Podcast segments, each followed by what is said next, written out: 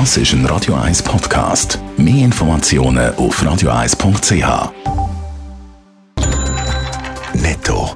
Das Radio 1 Wirtschaftsmagazin für Konsumentinnen und Konsumenten wird Ihnen präsentiert von Blaser Greinicher.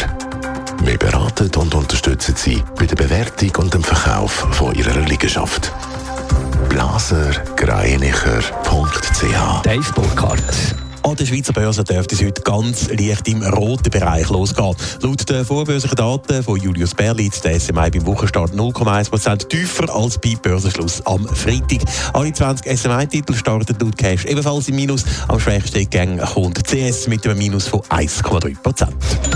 Zahlreiche internationale Grosskonzerne verpassen ihre Klimaziele. Zu dem Schluss kommt eine internationale Studie, die SRF darüber berichtet. Untersucht worden sind 24 Konzerne, darunter auch der Schweizer Nahrungsmittelhersteller Nestle. Klimaziele und Klimastrategien von diesen Unternehmen sind irreführend und ungenügend zur Kritik. Nestle weist die Vorwürfe zurück. Die Angestellten vom Detailhändler Lidl kommen in der Schweiz mehr Lohn über. Die Lohnsumme der Lidl-Mitarbeitenden werden um 2,5 Prozent angehoben, schreibt die Gewerkschaft Sendicom in einer Mitteilung.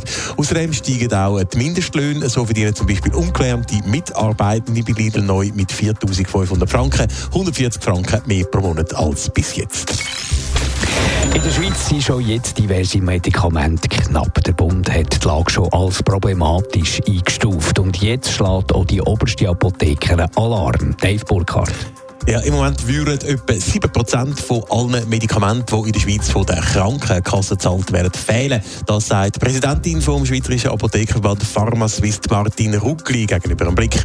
Angefangen haben die Probleme mit den kalten Temperaturen. Darum würden zum Beispiel viel mehr Antibiotika gebraucht im Winter. Und wenn der Winter noch lange sollte kalt bleiben und ein Haufen schwere Verkältungen würde nach sich ziehen, könnte es gerade bei den sehr saisonalen Antibiotika eben sehr problematisch werden. Aber auch bei anderen Medikamenten sind Bestände mittlerweile schon knapp, zum Beispiel bei Schmerzmitteln, Herz- und Blutdruckmedikamenten, aber auch bei Mitteln gegen Parkinson, Epilepsie oder Depressionen. Und wie lässt sich das Problem mit der Medikamentenknappheit langfristig lösen?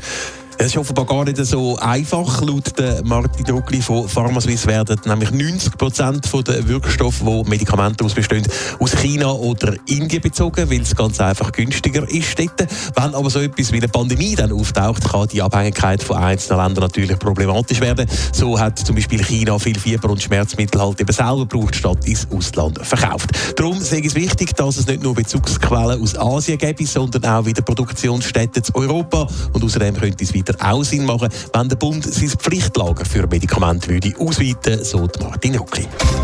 Netto. Das Radio 1 Wirtschaftsmagazin für Konsumentinnen und Konsumenten.